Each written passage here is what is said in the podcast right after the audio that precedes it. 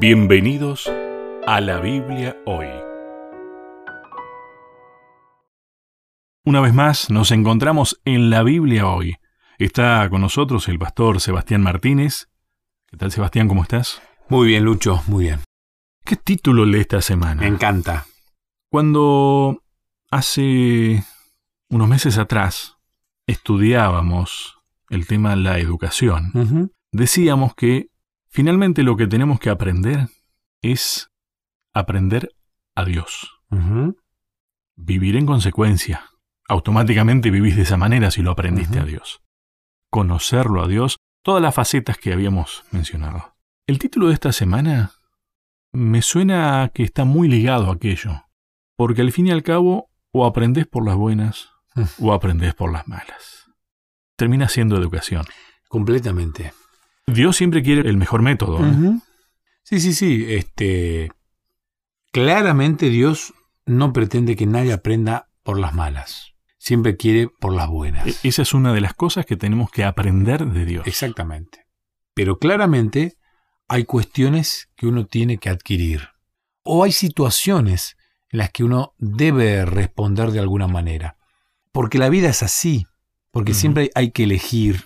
En este caso es aprender de Dios o no aprender de Dios, que es básicamente aprender de, del enemigo de Dios. Sí, que es rechazarlo. Es rechazarlo. Es rechazarlo. En realidad es lo acepto o lo rechazo. O creo o no creo. Solamente.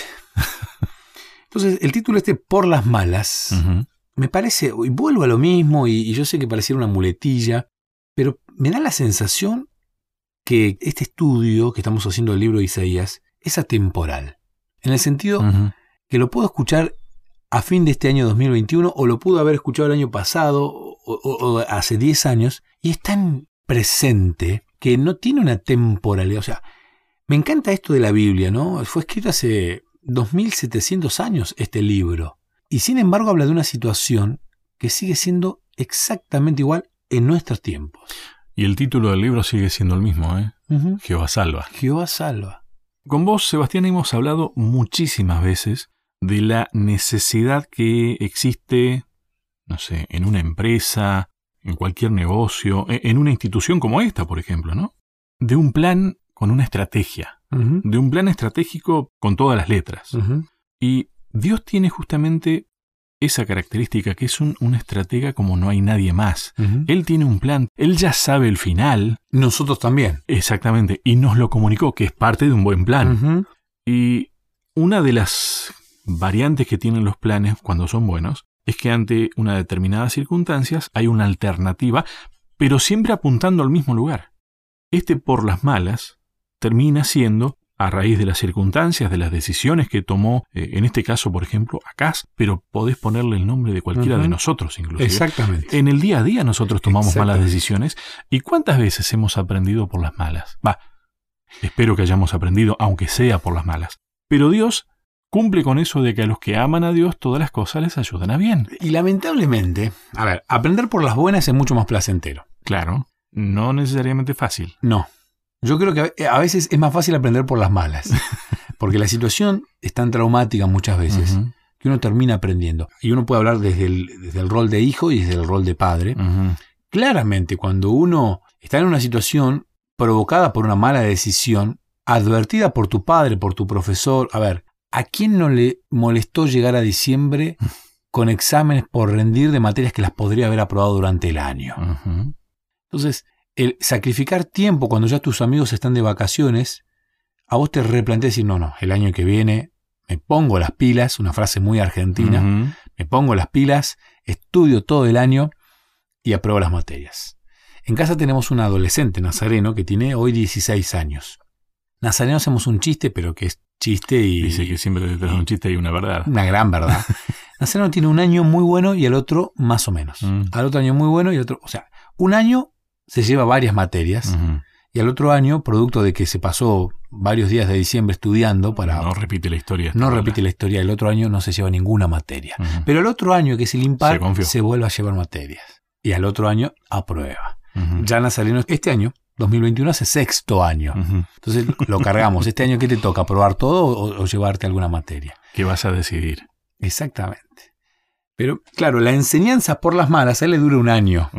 Claro, confiando en que él en su etapa adolescente se dé cuenta que esto de cometer errores que después uno los termina pagando, ojalá le, le sea educativo para el resto de su vida y se dé cuenta que a lo largo de la etapa de adulto uno tiene que decidir, elegir, y si uno elige mal, teniendo todas las ayudas posibles, hay consecuencias y uno termina aprendiendo por las malas. Estoy pensando y recordando algo que yo conté de un amigo que había dicho alguna vez que si no, yo hablé con Dios y si tal persona está, no quiero estar y demás. Eh, después se dio cuenta de que iba a estar contento de si los veía. Pero también otro día continuando esa charla, decíamos, convengamos que si una persona repite una conducta y repite una conducta y constantemente es, por ejemplo, rechazar a Dios, ujú. y rechazar a Dios no es decir Dios te rechazo solamente. Rechazar a Dios puede ser, no, elijo mentir, no, elijo claro. robar, Claro. elijo todo lo que Dios me dice que no haga, pero repetís esas conductas y Dios siempre te va a seguir dando la posibilidad. Él, la puerta abierta la tiene. El tema es que vos la vas cerrando.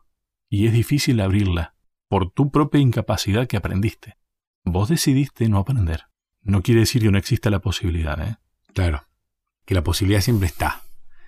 Y Porque eso, la posibilidad la, la da Dios. y eso es buenísimo. Y se las da a todos por igual y eso es interesante. Y, y eso fue el caso de, de Acaz.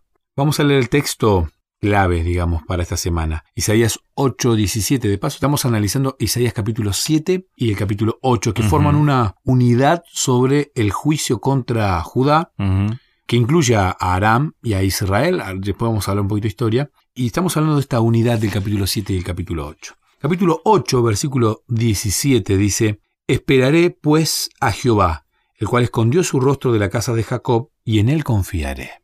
Yo noté en ese texto la ilógica de la fe. ¿Por qué Lucho? A ver, esperaré en Jehová, en él confiaré, pero él escondió su rostro de la casa de Jacob. Es ilógico, pero es fe. Lo escondió ahora, pero... Porque conozco quién es Jehová en realidad. Exactamente. Acá estoy buscando otras traducciones diferentes. A ver. Eh, pero es interesante, la, la- la fe es, es así, es, Sí. no, no es lo- no es lógica. El Señor ha escondido su rostro del pueblo de Jacob, pero yo esperaré en él, pues en él tengo puesta mi esperanza. Ahí hay una traducción más moderna de la nueva versión internacional. Seguiré esperando en el Señor, aunque oculte su rostro a la casa de Jacob, en él seguiré esperando. La Biblia hispanoamericana. La Biblia de Jerusalén, una Biblia más antigua. Aguardaré por Yahvé, El que vela su faz de la casa de Jacob, y esperaré por él. O sea, acá Isaías dice, mira, yo, yo entiendo que él hoy esté ocultando su rostro de la casa de Jacob, pero él es mi esperanza, sigo esperando en él. Cuando leía este texto, lo primero que se me vino a la mente fue a Jesucristo en la cruz. Padre, ¿por qué me has abandonado? Pero no dejaba de confiar en él. completamente. Y de, de tener esperanza. Y se estaba jugando eh, la salvación del mundo. Bueno, y hoy, hoy uno puede también pensar en, en- en Dios nos, nos has abandonado en, en esta situación del de mundo, Mm. pero igual sigo confiando. Yo creo que Dios no nos abandona, No. creo que nosotros creemos que nos abandona. Que era lo que le pasaba a Isaías, por una situación geopolítica, una situación política más que geo. Sí. Y en esa situación, ahí es donde él dice, aunque esté tu rostro oculto de la casa, aunque no nos estés mirando, yo igual confío en vos y en vos espero todo. Esa es la clave de la vida. Aunque uno sienta Eso o piense, a ver, tal vez estamos hablando a alguien que perdió el trabajo. Y uno puede decir, Dios, que vos no me estés ahora mirando, no me estés prestando atención, porque perdí el trabajo, perdí un ser querido, o alguna situación de estas que nos sobrepasa, yo confío en vos deposito en vos mi esperanza. Eso es fe. Hasta es sencillo tener fe cuando todo te va bien. ¿Vos sabés que me parece que es muy fácil no tener fe ahí? O sea, no tener dependencia de Dios. Me va, me va bien en todo. Yo creo que el título es muy bueno, porque es en las malas cuando uno realmente valora ese cuidado de Dios, ¿no? Ese rostro de Dios, observándote, cuidándote, mirándote, Ojo, ayudándote. no es que hay que estar provocando ni buscando las malas. Por supuesto. Es que, no sé, le estamos hablando a, a gente en Perú, a Bolivia, a Uruguay, un saludo grande a la gente de Uruguay, a Chile, mucha gente en Chile, Paraguay. No sé cómo será el contexto de estos países, pero en Argentina es casi que nos acostumbramos a vivir en las malas. Claro. es, es como que estamos acostumbrados. Para nosotros, cuando dicen, no, este año es un año de crisis, y todos los años son de crisis en, nuestra economía, yo creo que Latinoamérica está pasando por situaciones muy parecidas y algunos países inclusive hasta peor. El mundo está pasando por una situación complicada, difícil, y por las malas estamos necesitando estar frente al rostro de Dios. Porque Dios, y acá me marqué una frase, dice, Dios ofreció poderosas evidencias de que Él quería lo mejor para sus hijos, pero ellos rechazaron las aguas mansas en las que él se les presentó por primera vez. Por ende, tuvo que hablarles con estrépito, con el ruido de muchas aguas. Dios se nos ha presentado de muchas maneras. A veces lo rechazamos y ahí viene una forma más poderosa, más, más ruidosa, más dolorosa tal vez, en la que Dios nos sigue hablando y es por las malas cuando muchas veces sentimos la necesidad. Las malas no son provocadas por Dios. No, no, claro. Son consecuencia nuestra. Pero te sigue hablando porque Él tiene en claro aquel punto en el plan estratégico del que hablábamos al que hay que llegar. Exactamente. Hacemos una pausa, ya continuamos. ¿Querés que hablemos un poco más de estos temas? Me encontrás en las redes sociales, en Facebook como Sebastián Martínez, en Instagram como Pastor Sebastián Martínez. Te espero.